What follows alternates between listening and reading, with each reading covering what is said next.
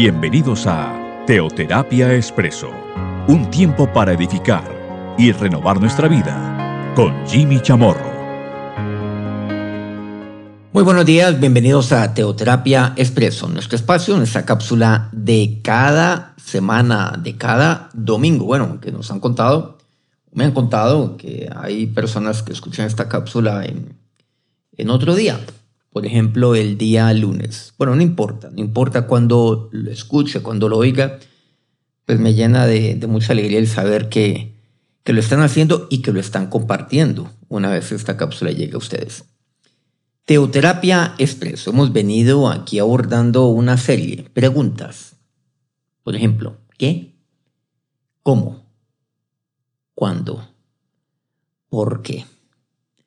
Preguntas e interrogantes que nosotros formulamos, que las personas formulamos. No necesariamente nos estamos refiriendo a las preguntas que Dios pues, nos formula a nosotros. Muchas de ellas, por ejemplo, son preguntas retóricas, sino que nosotros le formulamos a Dios. Ya llevamos un par de programas en, eh, en cuanto a este tema y, y nos hemos venido fundamentando en eh, el libro de Juan en el capítulo 6. Bueno, es un capítulo un poco extenso. Ya, el programa pasado fuimos ahí al versículo 28, entre el 28 y el versículo 50. Ahí en Juan 6, por cierto, encontramos varias preguntas. Varias preguntas que, que el hombre ha venido formulándose desde que lo conocemos, desde que, desde que tenemos conocimiento del hombre mismo. Y que hoy esas preguntas siguen vigentes, siguen siendo las mismas.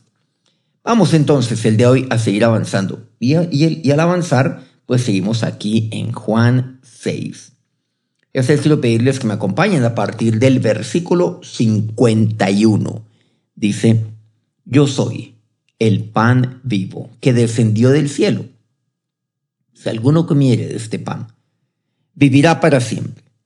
Y el pan que yo le daré es mi carne, la cual yo daré por la vida del mundo. Jesús les dijo, de cierto, de cierto, os digo, estamos ya pasando al versículo 53. Si no coméis la carne del Hijo del Hombre y bebéis su sangre, no tendréis vida en vosotros. Bueno, aquí detengamos un poco antes de avanzar en el último versículo de este capítulo 6, que, al cual me quiero referir en este día es que aquí la palabra de Dios me habla acerca de, de comer su cuerpo, de beber su sangre. El Señor aquí enfatiza, dice, yo soy el pan vivo. Continuando con lo que, con lo que vemos dentro de todo el contexto de Juan 6.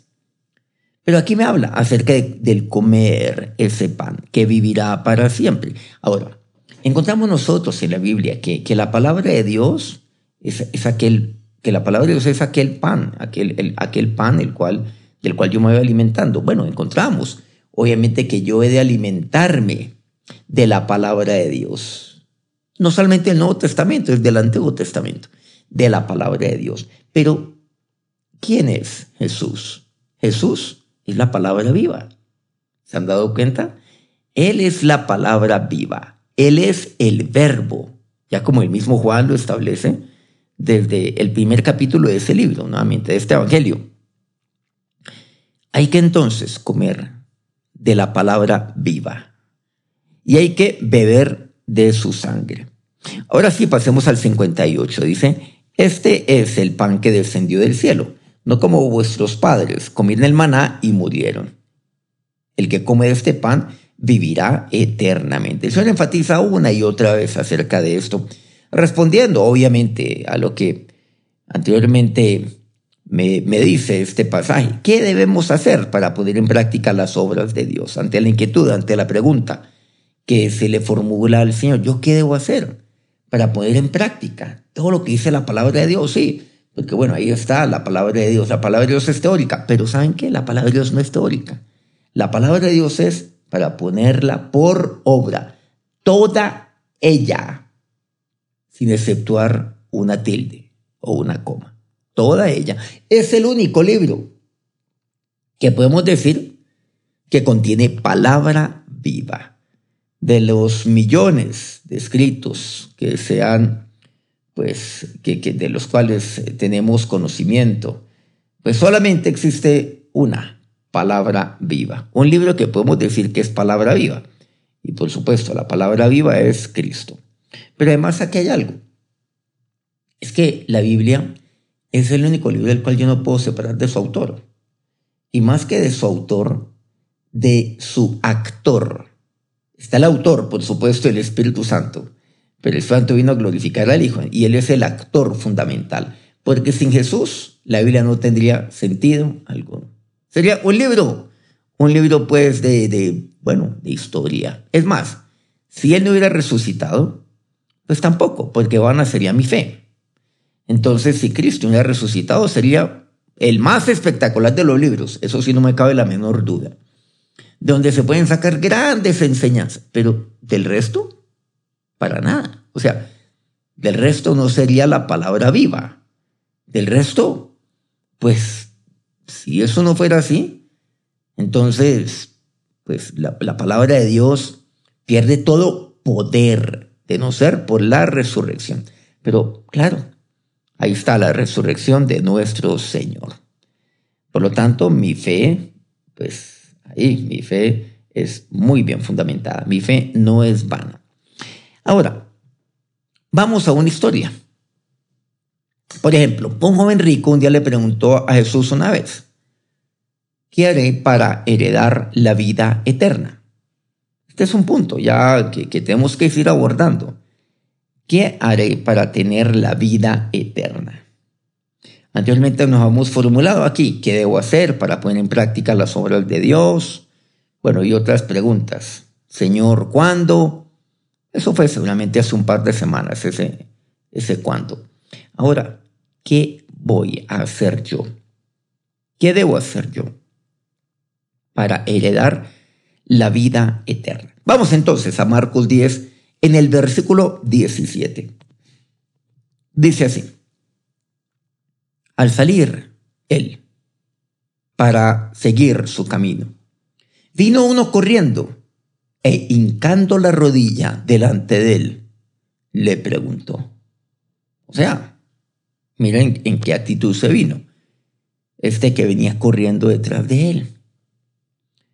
Se puso casi, o sea, él estaba, el Señor estaba ahí siguiendo su camino, iba a seguir su camino. Salía para seguir su camino. Este se le puso, podríamos deducir, frente a él hincó ahí su rodilla y le preguntó, Maestro bueno, ¿qué haré para heredar la vida eterna? Esa es la pregunta. ¿Qué haré para heredar la vida eterna? Bueno, entendemos que, que no es por obras que yo lo pueda hacer, sino que es un regalo de Dios. La vida eterna es un regalo de Dios. No es por obras. Es un regalo, es la gracia de Dios para que después, como dice Pablo, pues yo no me la dé de que yo lo logré, como todo aquí en la tierra, a punta de mi propio esfuerzo. O sea, con, o sea, con, con mi fuerza humana. Y aquí resaltemos algo. Este que fue corriendo detrás de él lo alcanzó e hincó su rey delante de él a formularle esta pregunta, le, le dice, algo, heredar la vida eterna. Está bien dicho, por cierto, bien dicho. Me gusta ese, ese verbo. No dice, ¿qué haré para tener la vida eterna? Miren que esta palabra es clave, para heredar la vida eterna. Y la vida eterna yo la heredo por parte de mi Señor Jesús. O sea, yo no la tengo. No hay nada que yo pueda hacer para tener la vida eterna. No, no hay nada que yo pueda realizar, no hay nada que yo pueda llevar a cabo. Es más, es que la vida eterna yo la heredo.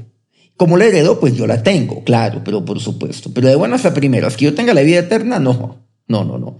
Yo la heredo y ya cuando lo heredo, pues yo lo tengo. Pero nunca, nunca he de olvidar que lo que yo tengo fue heredado, es heredado por parte de mi Señor Jesús. Claro, es la herencia de Dios para mí.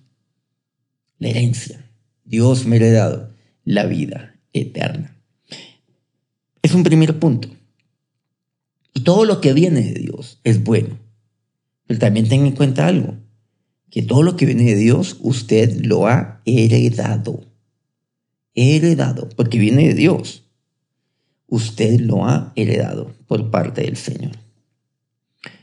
El amor de Dios, su misericordia, su paz, bueno, la vida eterna, la vida abundante. Versículo 18, continuamos aquí con Marcos 10. Jesús le dijo, ante esta pregunta. Maestro bueno, bueno, y le, antecede, lo denomina de esa manera, maestro bueno, ¿qué haré para heredar la vida eterna? Jesús le dijo, ¿por qué me llamas bueno? Ninguno hay bueno, sino solo Dios. aquí hay una pregunta, pero aclaro, esta es una pregunta del Señor. Aquí quisiera detenerme un poco en esto. Maestro bueno dos palabras, dos términos. Él es maestro y Él es bueno. ¿Por qué me dices de esa manera? No hay bueno sino solo Dios, solo uno, Dios. Ahora, el único que es bueno conmigo, ¿quién es? Es Dios. Y tenga claridad en algo para responder a esa pregunta. ¿Yo qué haré? ¿Yo qué voy a hacer para heredar la vida eterna? Para tener, para tener y heredar esta maravillosa calidad de vida que yo necesito para mí. Muchos entonces hablan acerca de la vida. Sí, la vida es muy dura. La vida es, ah, es una desgracia. La vida, bueno, y, utilizan diferentes tipos de, de adjetivos. La vida es una pesadilla, la vida cada día, uy, la vida es muy dura. Bueno, yo, yo qué haré para heredar la vida eterna, para tener una buena calidad de vida. Y, y se está refiriendo pues para que yo tenga una vida con propósito, una vida con sentido, porque es que la vida es terrible cuando uno tiene un sentido de vida.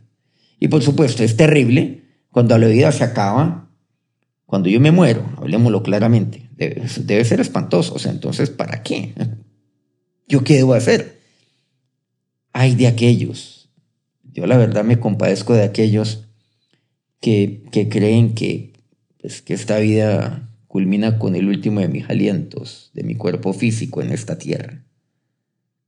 Pues ahí sí yo les diría, yo sí compartiría entonces ese mismo pensar de que esta vida es terrible, de que esta vida es una desgracia, de que esta vida es miserable. ¿No? Pero en Cristo no lo es. Yo queré para que mi vida no sea eso.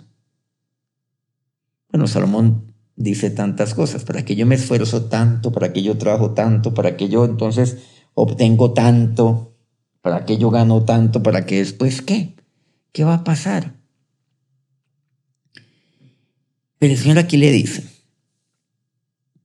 maestro bueno, le dice, bueno, lo denomina así este, este hombre. Se refiere al Señor así. ¿Por qué me llamas bueno? Pero quiero decirle que el único que es bueno con usted, el único que es bueno conmigo, ¿quién es? Es mi Señor. Dios es bueno. Dios es bueno. Juan afirmaba eso. Dios es bueno. Tres palabras claves. En inglés, aquellos que me están escuchando en Estados Unidos, y en otros países de habla, de habla, pues, de, de, habla inglesa.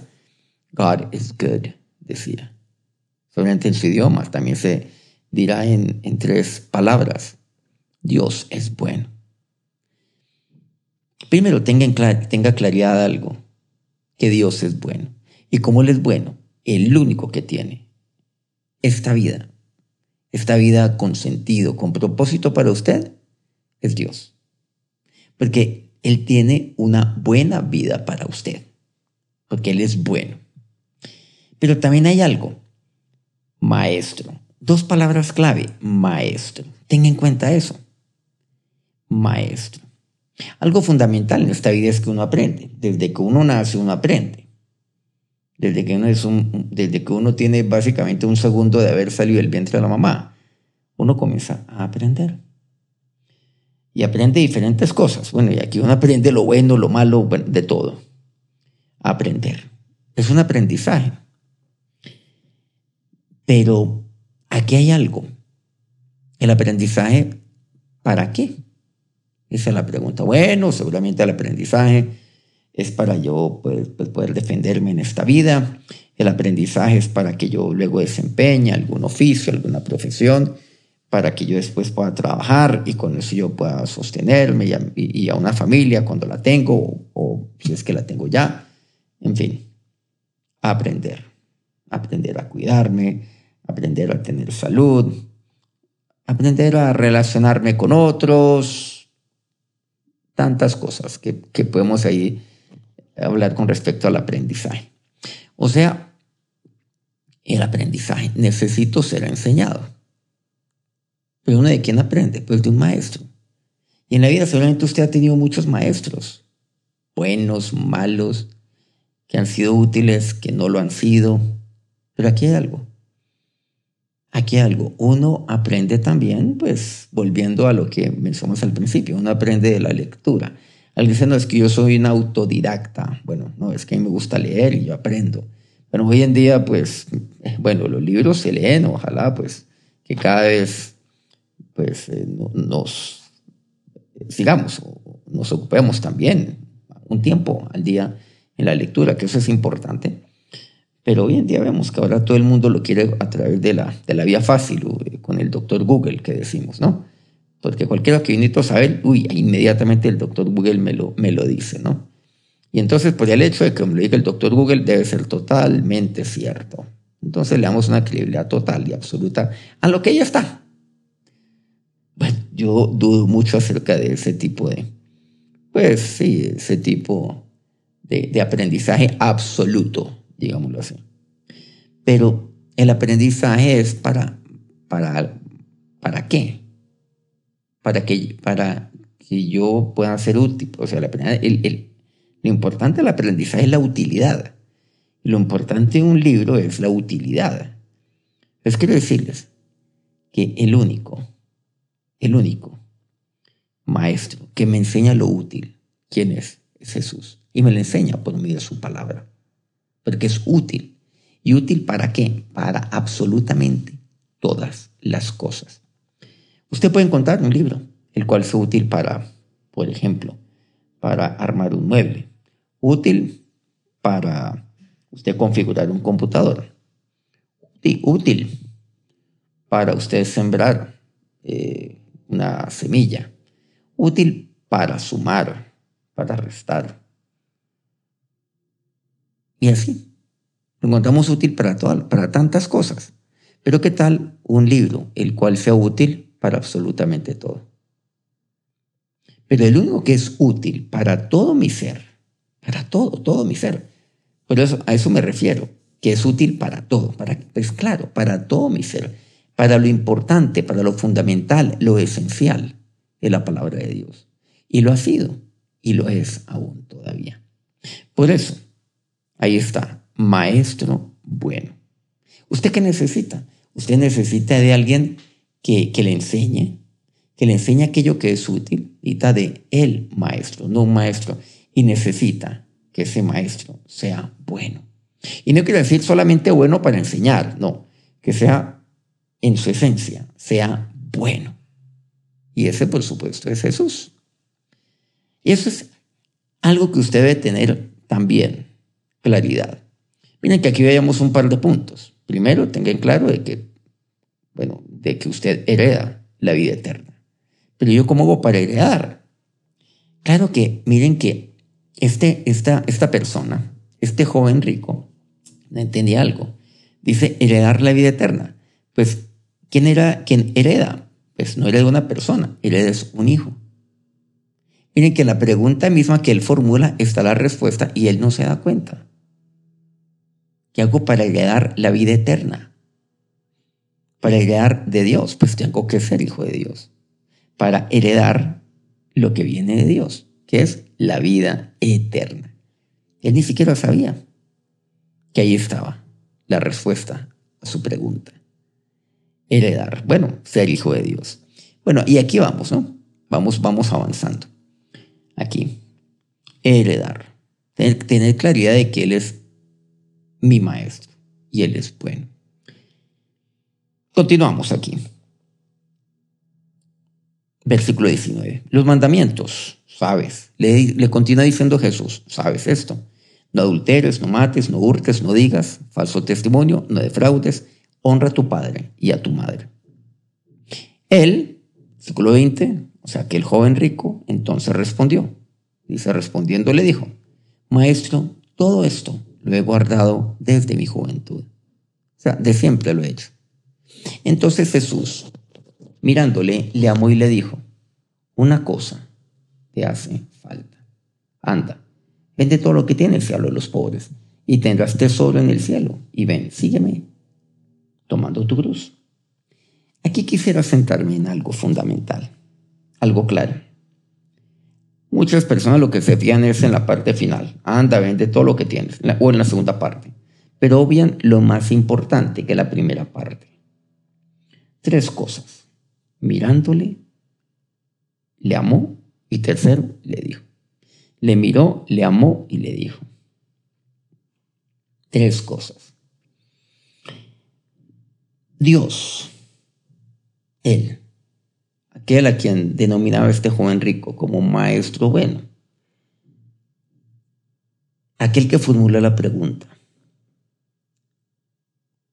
Cuando Jesús, Jesús se acerca a él y entabla esta conversación con él, le mira.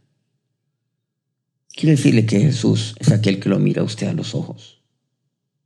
Jesús le mira. ¿Pero para qué le mira? A usted.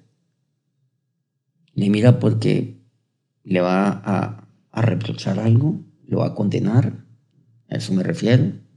Lo mira para señalarlo con un dedo. No olvidemos que este joven estaba hincado sobre una rodilla.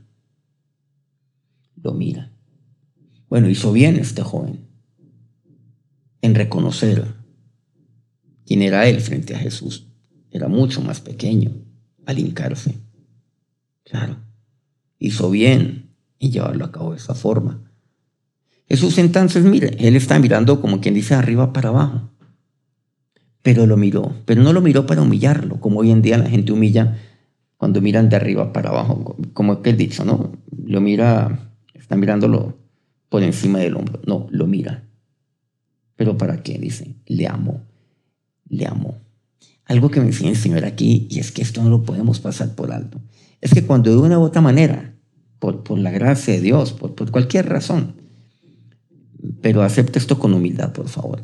Dios a usted lo ha puesto en algún lugar de, preeminencia. Cuando usted tiene autoridad o es, super, o tiene, pues, o es un superior, llámese como se quiera, superior jerárquico en donde usted trabaja, cuando usted es jefe de alguien, usted está por encima, digamos, de otra persona. Aclaro, humanamente hablando, porque pues eso no es así. Usted y yo somos iguales ante Dios. Pero así, usted esté por encima de otra persona desde el punto de vista de una posición humana. ¿Saben? Que usted cuando mira a otras personas, ¿saben cómo ha de mirar? ¿Saben por qué? Mírelos, mire a otras personas. Pero ¿saben lo que dice aquí la palabra de Dios? Ámbelas para eso Dios lo ha puesto, para amar, amar. Cuando Dios lo pone a usted en algún lugar de autoridad, en entendido que toda autoridad viene de Dios, su autoridad no es absoluta, es delegada. La autoridad de Dios le dio toda, toda, toda autoridad le dio el Padre a su Hijo Jesucristo. Y Jesús, pues le delega a usted una autoridad, la autoridad que viene de Dios. Pero ¿para qué la autoridad? Para mirar, Mira a las personas. Hay quienes están arriba que ni siquiera se dan cuenta quién está por allá debajo, sino que son como fichas. No, mire, mira a cada uno de ellos. Mira a cada persona. Pero mire para qué, para amarla. Entonces estamos viendo que no es una mirada desafiante, no es una mirada de menosprecio. No, es una mirada de amor. Y luego le habla. Tres cosas importantes. Bueno, este, estos son tres verbos que son clave, los cuales pues hay que ampliarlos mucho más aún y lo haremos en este próximo programa. Mirar, amar y decir. Vamos a orar. Señor nos acercamos a ti en este momento, en este, en este día. Porque también tengo tantas preguntas, Dios. ¿Yo qué haré? Hay situaciones donde yo no sé qué hacer. Y esto lo podemos aplicar también a cualquier pregunta. ¿Qué haré? Hay situaciones donde yo no sé qué voy a hacer. Pero hoy entiendo, Señor, que, que cuando yo no sé qué hacer, porque, porque Señor, eh, estoy en una situación muy dura, porque esta vida es muy dura, oh Dios. Cuando yo no sé qué hacer, primero nunca olvidar que yo soy tu hijo. ¿Por qué? Porque yo todo lo heredo de ti. Y recuerdo, Señor, y tengo que recordar siempre que tú eres no solamente el Hijo de Dios, claro, eres mi Señor, eres mi Dios, eres mi Salvador, pero que en esos momentos donde yo no sé qué hacer, necesito de aquel Maestro, de aquel Maestro, y tú eres aquel Maestro, y aquel Maestro bueno, aquel Maestro bueno que me mira, que me ama y que me habla. Háblame, Señor, cuando yo no tengo respuesta. Háblame, Señor, cuando encuentro silencio en todos. Háblame, Señor, en medio de, mi desesperación. Háblame en medio de mi aflicción. Dígale, Señor, mírame ahora. Ámame, Dios. Y gracias porque tú me amas, Jesús. Tú siempre me amas. Mírame, Señor, rodéame con tu amor y háblame, mi Señor y mi Dios. Continuamos, oh Dios, aquí, confiando siempre en ti. Y ahora que la bendición de aquel que siempre le mira, que siempre le ama y que le habla, si usted dispone su corazón ante Él, si usted se hinca delante de Él y se postra delante de Él todos los días, los bendiga en este día. Amén. Muchas gracias por acompañarnos aquí una vez más en nuestro programa de Teoterapia Expreso. Seguimos avanzando aquí con lo que nos dice la palabra de Dios. En esta nuestra serie, bueno, preguntas. ¿Qué? ¿Cómo? ¿Cuánto? ¿Por qué? Que tengan un feliz día, que tengan un feliz inicio de semana. Nos encontramos dentro de una semana. Dios los bendiga.